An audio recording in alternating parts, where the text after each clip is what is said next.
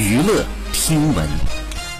关注娱乐资讯，北京日报九月十八号报道，为进一步规范演出经济行为，切实的加强演员管理，促进演出市场健康有序发展，文旅部呢发布了文化和旅游部关于规范演出经济行为、加强演员管理、促进演出市场健康有序发展的通知。就规范演出经济行为、加强演员管理，向社会公开征求意见。具体内容如下：一、经纪人要持证上岗；二、演员要做德艺双馨的艺术家。